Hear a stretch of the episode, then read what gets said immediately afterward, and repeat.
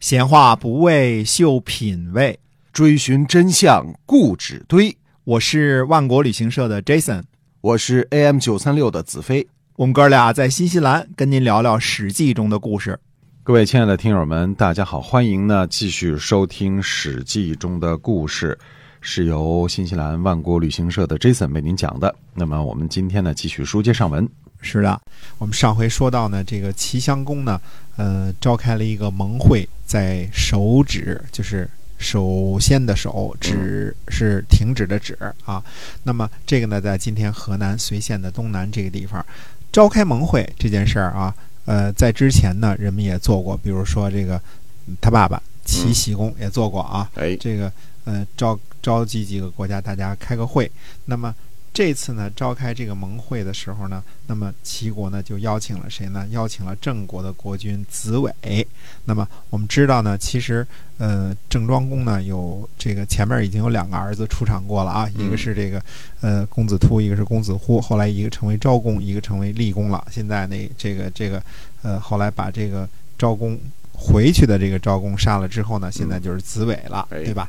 这个子伟呢，呃。就正好赶上这个齐襄公召开这个大会，邀请他去。子尾呢，原来呢跟齐襄公呢俩人在做公子的时候呢就有个仇，呃，俩人打过群架，这个互相间有仇。呃，我也没搞清楚是这个当公子的时候，一个齐国一个郑国怎么打群架，也可能是因为两国关系比较好嘛，也可能是这个玩去的时候打过架啊，玩急了。哎，俩人。有仇，本来就因为打架有仇。等到接到邀请的时候呢，这个寨众呢就劝子伟说：“你别去参加这盟会了。”那子伟说什么呢？他说：“这个齐国现在很强大，这个呃立功呢还住在这个立这个地方啊，这个虎视眈眈呐。这这这个郑立功说的是啊，说如果不去盟会呢，那么齐国呢会找借口来讨伐，呃，来迎立呃郑厉公。”呃，去了呢也不一定就受辱。这看起来子伟这个还是个比较有想法的人啊。呃，结果到了会盟的时候呢，呃，这个子伟呢又跟这个齐襄公呢呛呛起来了。这记载说是无礼啊，具体是怎么无礼不知道啊，是是这个呃拍案而起还是怎么回事？总而言之，这个公子哥的这个这个年轻气盛吧，就起了争执了。齐襄公呢一气之下呢就把子伟给杀了。嘿。把另外一个国君给杀了，火气够大的啊！把大臣高渠弥呢给车裂了，就，嗯，酷刑啊。挺厉害啊！齐襄公呢，其实并没有什么认真的道理，说必须得杀死郑国的国君和这个郑国的这个执政大臣啊，因为呃，当时呢，齐国跟郑国两家没有处于战争状态。嗯，呃，齐襄公呢，好像对于郑国的内乱呢，也不是特别感兴趣。他不像鲁国的国君啊，就就整天想着把这个郑厉公送回去啊，什么这些啊。尤其是原来这个鲁桓公的时候，他没有这么大的这个兴趣。那么，呃，这个。呃，是这个郑昭公啊，还是郑立公啊，还是子伟做国君呢？没什么太大的紧要。那么实际上记载说什么呢？说这个子伟对于齐襄公呢不太尊敬。呃，当然这也是一个齐襄公趁机杀人的好借口啊。所以具体为什么会有一个在盟会上啊，这这个呃，直接就把另外一个，而且是他不是一个小国的国君啊，他是一个郑国是一个大国的国君，哎，一下就给他干掉了。所以。这个这个事儿呢，反正挺蹊跷，但是确实是给干掉了。嗯，那么《左传》上记载呢，说寨众呢就推脱说有病，所以没去参加手指的盟会，所以最后呢，呃，保了平安了。去的这俩呢，都都玩完了。哎，那后来人们就传说，他说寨众啊，他这个。呃，事先有智慧，他知道了这个情况，所以才幸免于难的。嗯，这个智呢，有可能是知，也可能是智啊。那么，呃，古代这个知和智也是通假的，就是就是智慧的智跟知道的知啊，这也是通假的。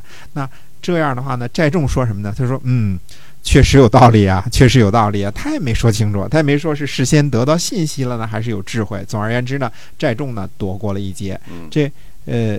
寨众呢，他现在呢又不能去迎接已经被自己轰走那郑立公。那由由于那个那个那个雍氏那个啊，跟他有有这什么呢？怎么有有有仇？现在对吧？哎，所以呢，又迎立了这个郑立这个郑立公的另外一个弟弟啊，或者是这个呃叫做叫做什么呢？叫做子婴。或者叫子怡，哎，嗯。他的他一个名儿叫子子婴，一个叫子怡。子就是另外一个字儿叫子怡，哎，嗯。那么呃，这个做起了国君，等于说我们看一看啊，郑庄公刚死了几年，这这没几年呢，七年，呃，四个儿子分嗯，别做了郑国的国君，你可想见郑国这个政治这个乱呐，哎，对吧？争寨众斗之激烈本，人一直要活到了什么正子十二年，这个时候已经到了公元前六百八十三年了。那算起来呢，他在郑国政坛上这个活跃了啊，这个差不多得有四十年，对吧？嗯从嗯公元前七百二十二年那个时候啊，就有斋众的影子啊，出出来这个这个郑伯克段于鄢的时候就有他的影子啊。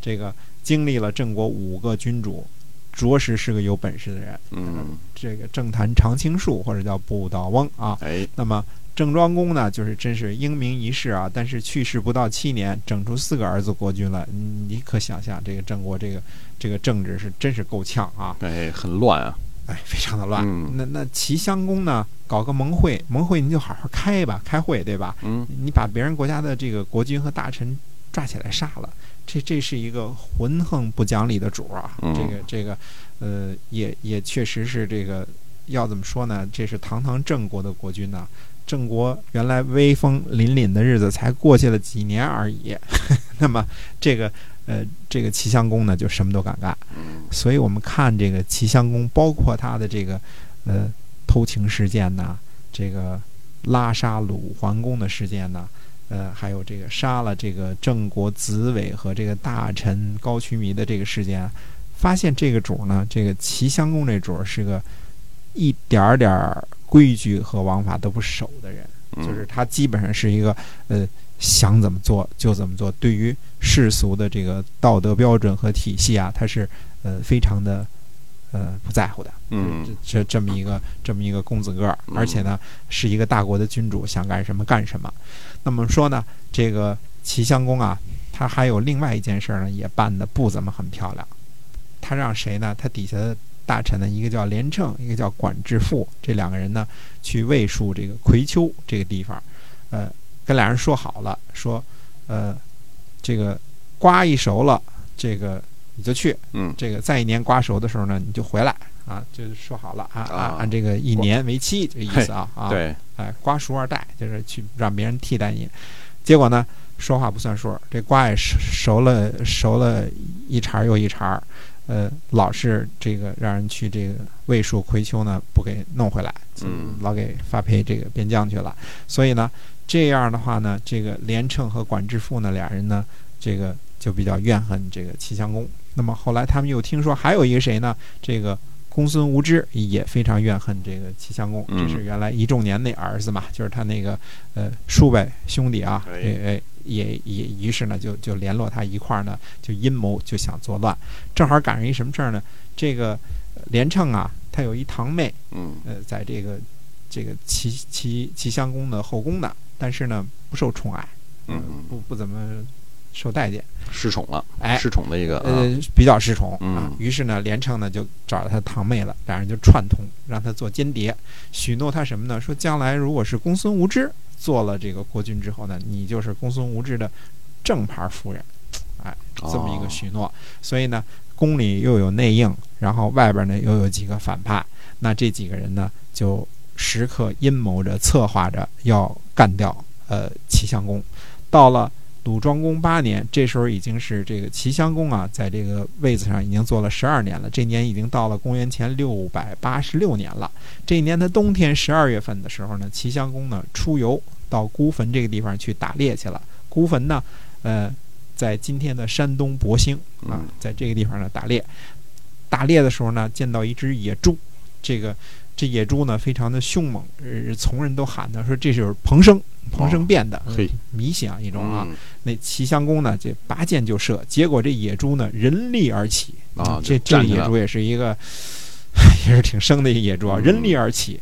那那一个野猪人力而起的话，挺吓人的啊，嗯。确实挺吓人的。对这野猪本来野猪是很凶猛的动物啊，对。非常凶猛的动物。嗯。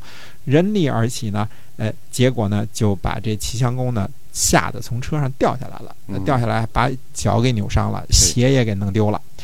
那么回来呢，却埋怨这个管鞋的这个人，这人叫什么呢？这人叫福啊，这个嗯服，哎，把这个福呢抽了三百鞭子，是你没管好我的鞋是吧？把个鞋搞好了，哎，这嗯这人可见呢，这这脾气也不怎么好啊，哎，哎找人撒气，哎，找人撒气。这个时候呢，这个福呢挨了一顿鞭子呢，就出去散散心吧。哎，正好碰上一拨人，这拨人是谁呢？结果是连称和管之父呢，听说呢齐襄公这个打猎受伤了啊，嗯就派人来袭击齐襄公，行刺来了。哦碰上这些人了，这管鞋的这个福呢，正好刚被抽了三百鞭子，然后他就对公孙无知说了，他说呢。不要轻易惊动宫中主人，否则就不容易进去了。嗯，那但是这个事儿呢，怎么说呢？这个公孙无知不相信啊，你你不是齐襄公身边的人嘛？于是福呢就把这被鞭子抽的新鲜的这个痕迹就亮出来给公孙无知看。你看看，这是我刚抽的鞭子。哎，这这下呃公孙无知相信了。然后呢，福呢就说呢，我先进宫去给你看看去，看看宫里的情况到底如何。嗯，那么福进宫之后，到底会怎么样处理这件事儿呢？那么公孙无知他们这些行刺造反的人，最后到底有什么结果呢？那么下回接着跟大家说。哎，是我们今天那个史记中的故事呢，就先跟您聊到这儿，感谢您的收听，也希望您呢能够分享给您身边的朋友。好，我们下次节目再见。再见。